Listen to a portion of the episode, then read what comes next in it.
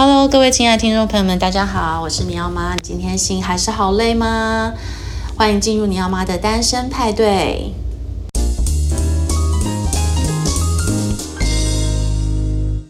今天很高兴邀请到步步出版的副总编辑周彦彤，他要来替我们介绍另一本非常棒的绘本，叫做《奔跑吧，罗斯》。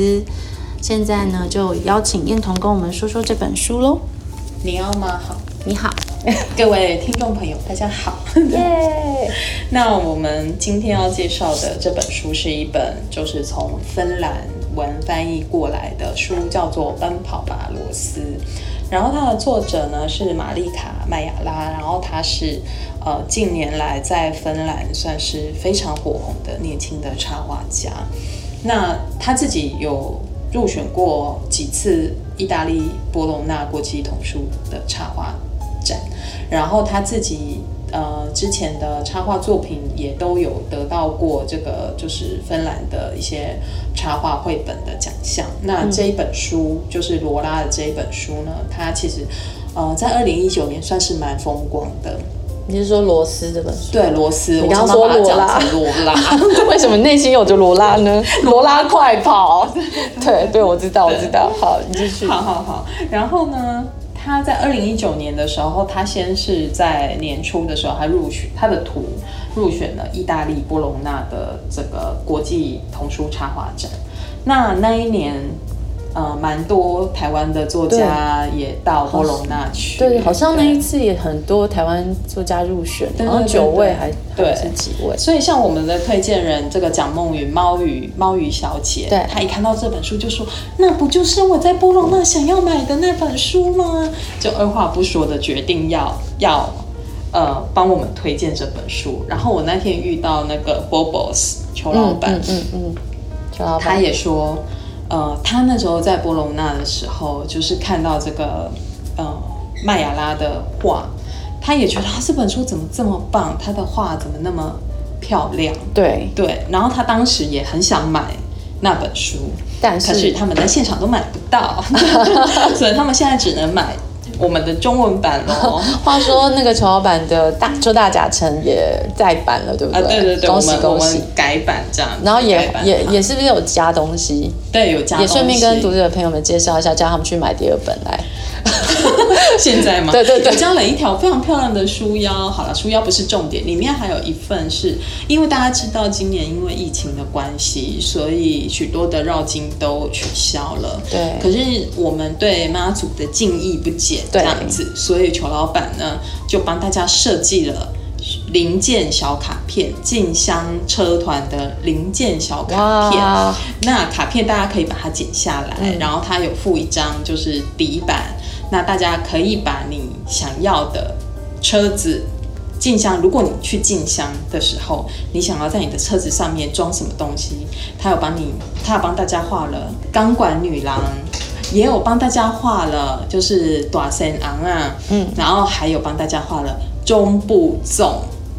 你知道中不重是什么吗？哎、欸，中部粽是什么？就消波块哦。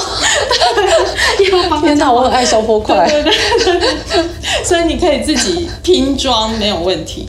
然后还有就是连司机都有的选，有那个正经八百的开车很稳的司机，嗯，还有一边抽烟阿萨布鲁的司机，嗯，就是看你自己想要做什么样子的呃的进香车队，你都可以。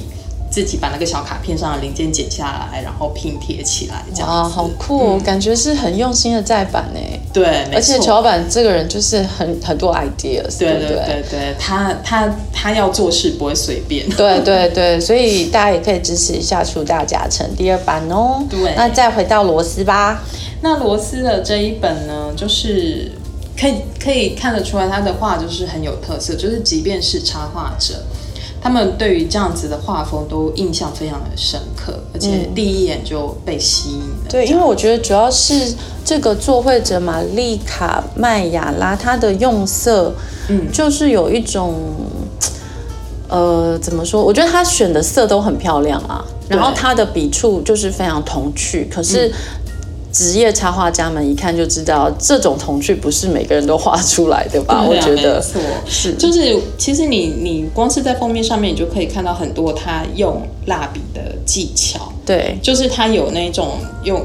像线线就是描线的那一种涂法，然后也有大片的、嗯、大片的涂法这样子。那它中间还会兼着用一些就是像色铅笔啊之类的东西下去，去描绘更细节的部位。对对对，所以就是说。嗯，当然，大家也会觉得，搞不好我的小孩用蜡笔也可以画这样啊。嗯嗯嗯。但是没关系，大家可以画看看。对，大家可以画看看哦。对，但是就是说，就是呃，麦雅拉他的这一本书在得到这个芬兰的。儿童插画、儿童绘本的插画奖项的时候，评审就有提到他的画风。对，就是说他的画风看起来非常的童趣，非常的自由，非常的奔放不羁。可是其实他每一个每一个笔触都是有节制的。对，对，他是他是呃经过一些。它是很有技巧，它才有可能把蜡笔画画成这个样子。没错，其实蜡笔的应用没有我们想的那么简单呢。我觉得，嗯嗯，嗯，这本书也得了蛮多个奖的。对，得了蛮多个奖。哦。那主要就是除了图画很令人印象深刻之外，我觉得这本书的题材，它其实就是大人或者是小孩都很适合。嗯嗯，对，很适合阅读这样子。嗯。那这本书其实罗斯是一只狗，然后我们。打开就是扉页的时候，就可以看到，呃，螺丝有出现，还有其他的一些，嗯，被困住的东西。哎，对，说到这边呢，我觉得一般的读者可能会很想知道，呃，扉所谓的扉页、蝴蝶页，他们在绘本中，呃，代表的含义，因为很多呃编辑或者是绘者也会在这个地方做一些铺陈，对不对？嗯。因为其实就是我们讲粉叶或者是蝴蝶叶的地方，它其实是一个嗯，等于你翻开绘本以后，你会去去接触到的第一个印象。嗯，那有的时候，嗯。也不是每一个每一个会者都会在蝴蝶页做一些设计设计，它有时候就是一个喘息的呼吸的空间。嗯嗯嗯，对，全素。对对对对，打开进去，它可能只是一个单色，然后再进到书名页，然后。在正式开始这样子，嗯、那有的故事是从书名，呃，从这个扉页它就会开始讲。像罗斯这本，它算是从蝴蝶一开始就有一个铺陈了，对吗？它算是，它算是，对，它算是它有个铺陈，因为它放在这里的图，它其实不是随便选的这样子。嗯、这些是从书里选出来的吗？对，是从书里选出来。我觉得大家从前面看。最后可以对照后扉页，嗯，你就会发现那个差别是什么。在、嗯、最后我们再回来讲。好，对。那这本书就是在讲说罗斯，罗斯呢，它其实是一只赛狗，对。然后它非常厉害，对。它常常得到冠军，它很它很会跑，嗯。然后每一天都是一个新的赛狗的循环，嗯。那赛狗的时候其实是很激烈的，对，空气里面虽然有闻得到草的气息，可是你听到更多是观众的叫喊声，嗯，还有你旁边跟你一起在竞争的这些狗的气息，这样，那他们并肩的跑着，可是他们其实都，呃，其实没有在关心彼此吧，就是大家有一个目标，那个共同的目标就是跑在前方的那一只电子兔。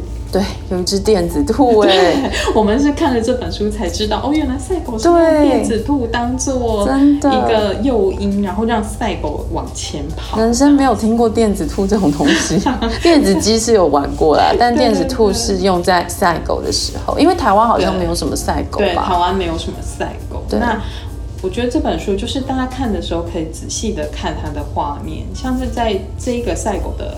赛狗场的画面上面，可以看到罗斯一马当先的往前冲。嗯，那后面有几只狗，那有一些狗它可能是比较凶，所以它还被戴了这个嘴套。嘴套，对对，然后这个罗斯呢，他每次都跑第一名嘛。嗯，那等到他冲过终点线的时候，就比赛就结束了。那比赛结束了之后呢，就是这些狗就会继续被关回去笼子，那观众都回家了，嗯，然后只剩下这些疲惫不堪的这个赛狗，然后他们各自留在自己的笼子里面，这样子。然后赛狗场的晚上呢，就是也不平静，也不是一个很安静的地方。那赛狗们在笼子里面都很不安，因为他们可能很累啊，或者是呃，他们有一些什么样子心理上面情绪的。大家如果去过动物园就知道，那个狮子一直在笼子里走来走去，走来走去，走来走去，就是被困在一个地方的时候，对，就会有那种浮躁的感觉。对。但是即使非常的累，但是对罗斯来讲，他心里面的向往，晚上就会出现，晚上就会浮现，所以他就在梦中，他的梦想是什么？就是森林，真正的森林、草原跟真正的兔子。所以当他梦想到这些的时候呢，他的爪子就轻轻的搔着地面。嗯。那我觉得这个也是这个作者非常了解狗，或者是你养过猫的人都知道，他们。嗯，心中有一些喜悦，或他有一些欲望的时候，呃，让他觉得舒服的时候，他就会这样子，嗯嗯，动动，轻轻的抓，对，轻轻的抓这样子。那结果第二天，这个新的竞赛日又开始了。那罗斯一样，就是继续去追那个受到那个驱使电子兔，去去追电子兔。可是这一次呢？这个终点的这个哨声响起的时候，他并没有停下来，嗯，然后他就越过了那个围篱玫瑰花丛，嗯，然后所有的观众都惊呼了这样子。那，嗯，他在这一页的表现也非常的厉害，就是有一只跨页的狗，嗯，横跨两页的狗就飞过，非常强烈的，对，飞过空中这样子，那人们在下面惊讶的看着这样子，一边我觉得就是有一种。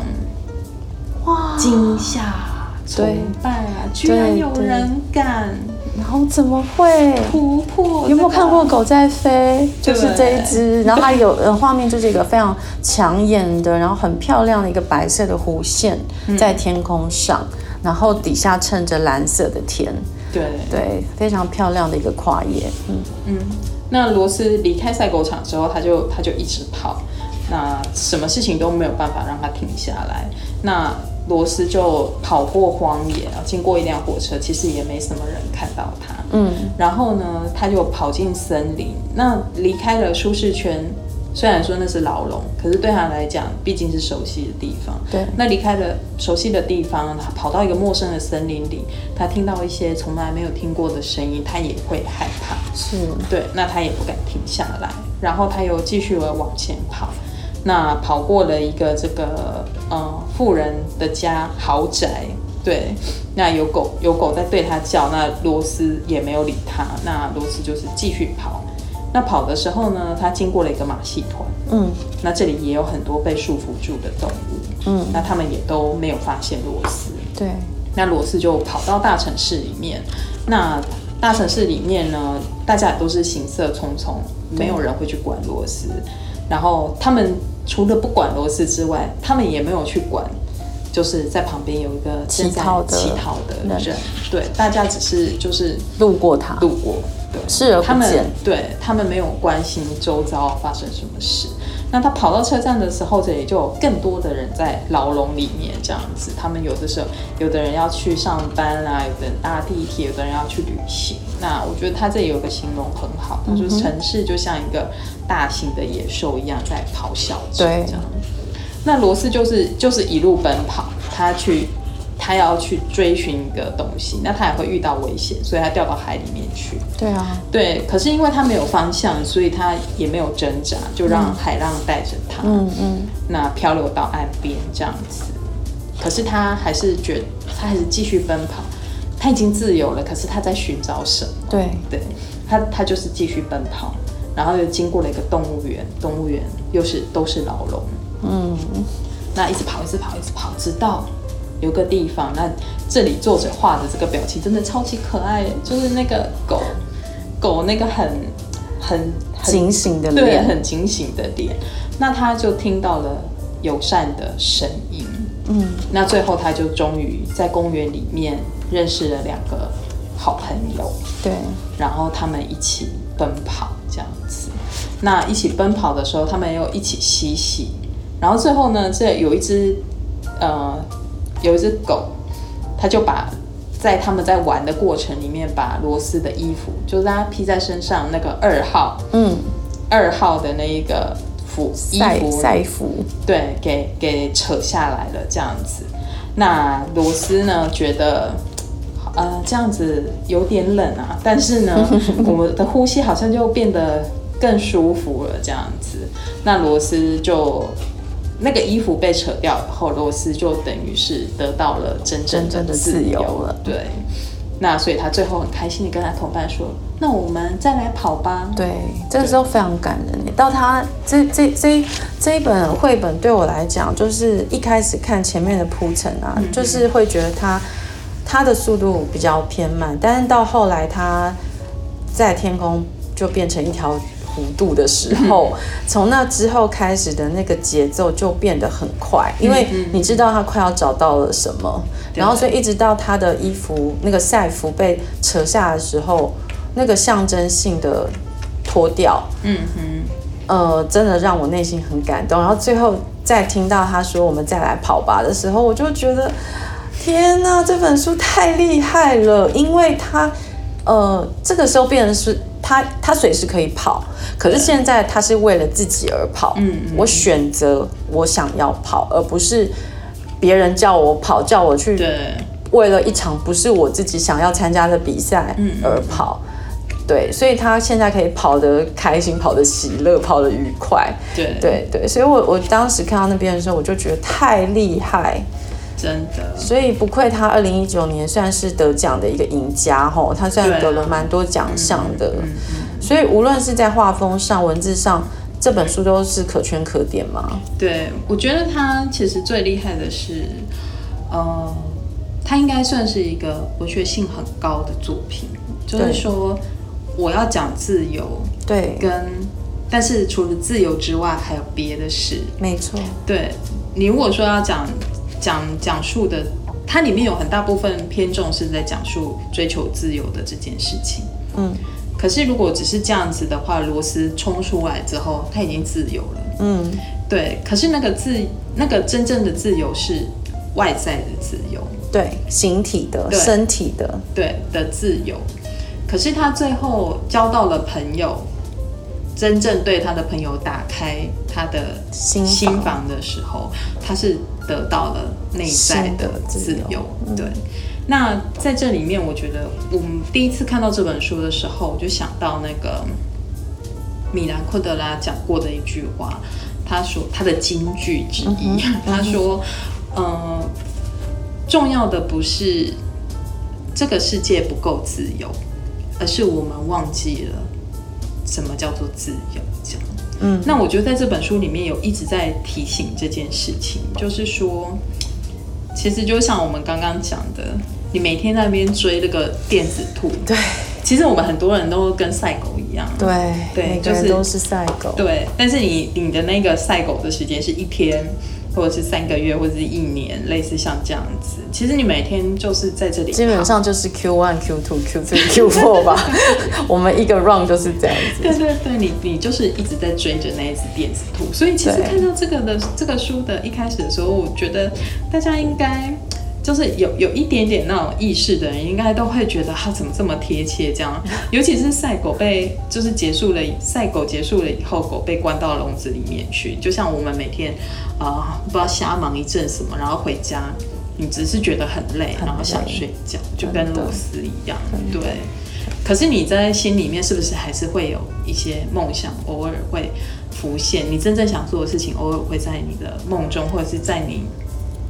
的一个什么 moment 就浮现出来，就是像螺丝这样子蠢蠢欲动的，轻轻的抓着地板。对对对对对，那时候就是想我递出辞呈。对，就是的那一天。但是罗斯最酷的是，他说跳就跳。对对对对，他他就他就觉得好，无论如何我就是要去追寻那个真正的东西。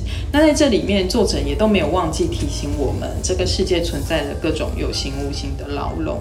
所以它里面就安排了很多东西，比如说马戏团，嗯，比如说动物园，对，比如说大城市里面那些来来往往坐在车子里面东奔西跑的人，其实你说他们知道自己在做什么吗？我相信很多人是不知道，对，不知道自己要去哪里，只是被生活一直推着推着走，对，那。这是不是也是无形当中就陷入了一种不自由？嗯、对对，其实你不知道你真正想做的事情，或者是你知道，但是你没办法去做到你真正想做的事情，嗯、所以你只能一直很盲目的往前走。就被就像他在海里被海浪推着走的这一页也是。对，就是就是水流实在太强大了，这个这个束缚实在太强大，那没有办法抵抗。所以你也只能就是顺着往前走，对，这样子。其实我觉得人生很多的时候都是这样子，嗯，你会觉得你没有办法选择，对，嗯，因为时事就是这样，我能做什么呢？嗯嗯，那不如就看要去哪就去哪吧。对对，就是有的时候是你可以选择。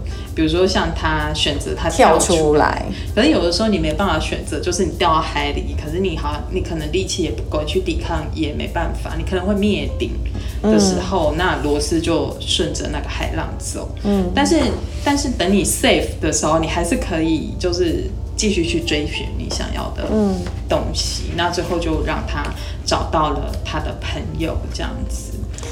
很感人的一个故事诶，我觉得他就是把，我觉得绘本最对我来讲最神奇的就是他可以在这么小的篇幅里面，却把一个人生的缩影放在里面，很睿智的，他可能截取了某一个部分的成分，然后他就讲述一个。呃，他对人生的体悟，所以我我觉得这本书果然是一个杰作，哎，对，所以我们我们可以回来，就是呃，看完罗斯他真正追寻到自由以后，作者在后面后扉页放的图，对，那他在前扉页放的图呢，就是有一只被关在笼子里的狗，嗯，然后有一只就是嘴巴被套了口罩的赛。狗，还有一只是罗斯本人，他很。嗯哀伤哀伤的，对，他其实也是被关在笼子里，然后有马戏团被拴住的狗，然后有这些就是那个叫什么赛狗场上面非常旗子吗？旗子跟喇叭，嗯，嗯，对，然后还有这些观众们，对，对，然后还有这个被老太太豢养的小狗，嗯，被老太太牵着走的小狗这样子，对，可是到后面来的时候就是。呃，在公园里面开开心心的狗跟它的主人，嗯，然后还有罗斯认识的两个新朋友，他们也在开心的奔跑，嗯，然后他们在海边遇到的那个呃鹅，嗯，对，还有罗斯开心的本人这样子，对对。对，以及一些他旅途中遇到的小孩，所以这本书它其实整个结构非常的完整，起承转合很完整，从、嗯。封面开始一直到封底，然后前蝴蝶叶后蝴蝶叶，呃，再加上整个内页的编排，我觉得是文学性很高，没有错哎。对，所以其实我觉得很适合大人阅读吼、嗯。对，蛮适合大人阅读。那我觉得它这里面呢，就是它也没有去描述说啊，我就冲出了那个。玫瑰花丛，我从此人生大放光明，对我幸福快乐也没有。对，他有告诉你，你离开了你原本的舒适圈，你会遇到危险。没错，你你可能会恐惧害怕，嗯，对你有一些不可测，你可能也还要随波逐流一阵子。对，但是就是你你不要忘了你在追寻的东西是什么，这样子。所以他他其实后面的这一个这个这个也是就是翻译下下去稍微修改就是。原来他写的文案就是说，呃，罗斯他就是离开了赛狗场，然后他头也不回的一直跑。那这个未知的旅程就把他带到一个荒地啊城市港口。可是，在这个旅程里面呢，罗斯终于可以自由的呼吸了。可是，好像还少了一个什么重要的东西。嗯，那他到底在寻找什么呢？对对，所以他其实在讲就是形体上的自由，嗯，得到了，还有我内心的自由，嗯，不要去追寻。嗯，所以，罗斯其实后半段都是在追寻这些东西。对对，直到他找到那两个好朋友，这样。嗯我想这次跟你聊聊那个书腰的部分，因为其实各位读者朋友们都应该有看过书的外面被套了一个小腰带，然后常常常常大家都不知道那个腰带拿下来之后，到底要当书签还是丢掉好呢？因为有的设计又很漂亮。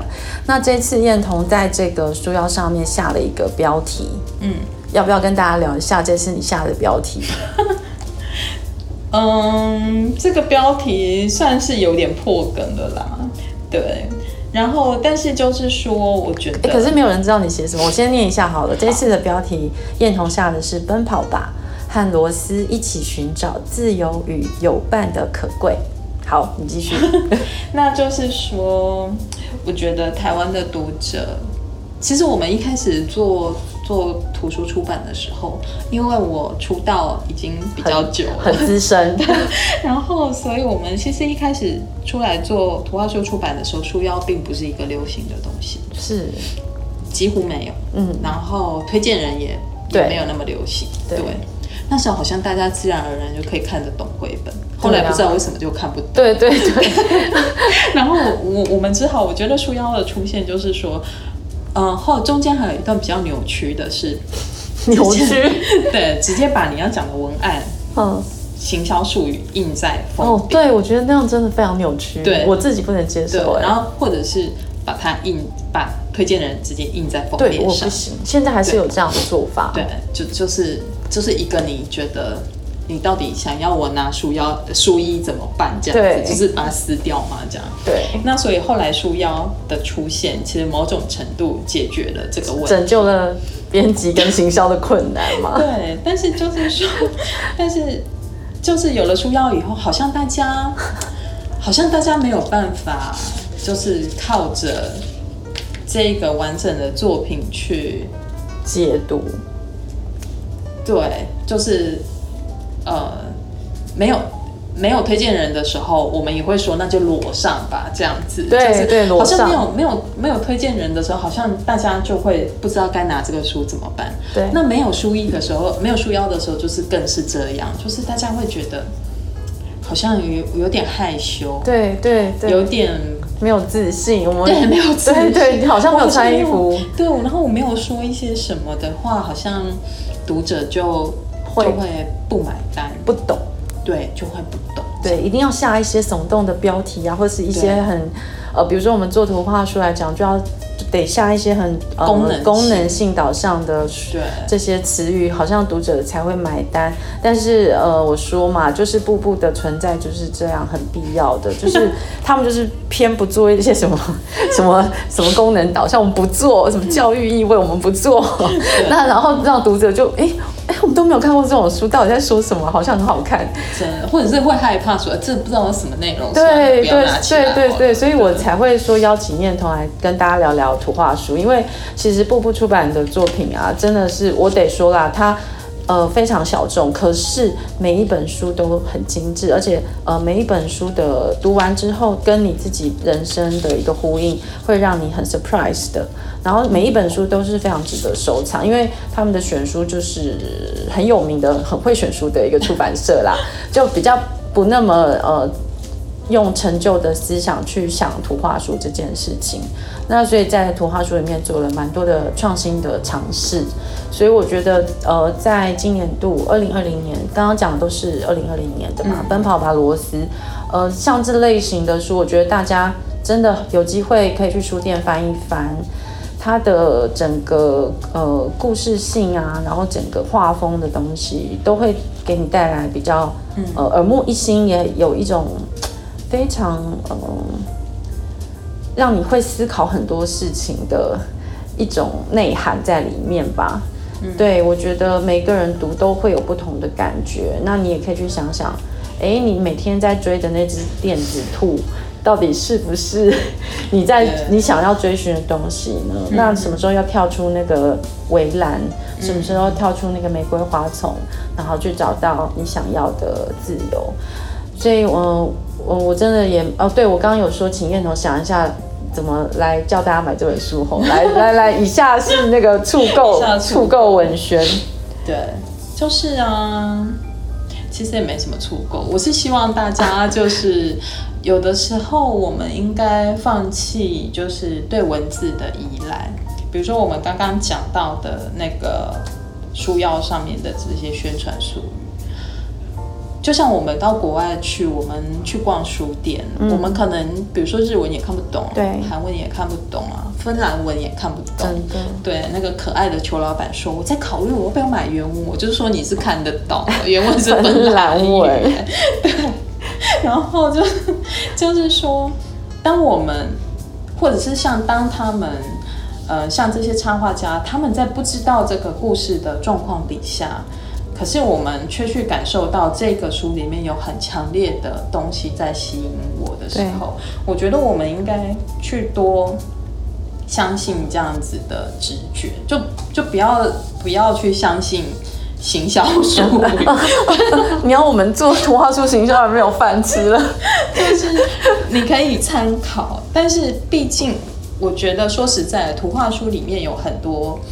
嗯的内涵，就像刚刚圣里有提到的，就是一本书它有很多的层次。对，如果你只看到我们拣选出来的给你的这个行销的语言，嗯，那我觉得那是可惜的。对，你应该就是大家可能就是多一点自信，然后去相信你对图画的眼光，然后相信你对这个文本的解读。对，然后用心去看它每一个跨页，嗯，画者在里面隐藏的东西是什么，然后去读出你自己的解读。对，我觉得那个就是图画书带来的价值。对，而且这个收获才是你个人的嘛。对啊，对啊，对，然后它可以支撑你的力量也会更大。对对对对，就就比较不会是说，呃，我们可能现在我们也会。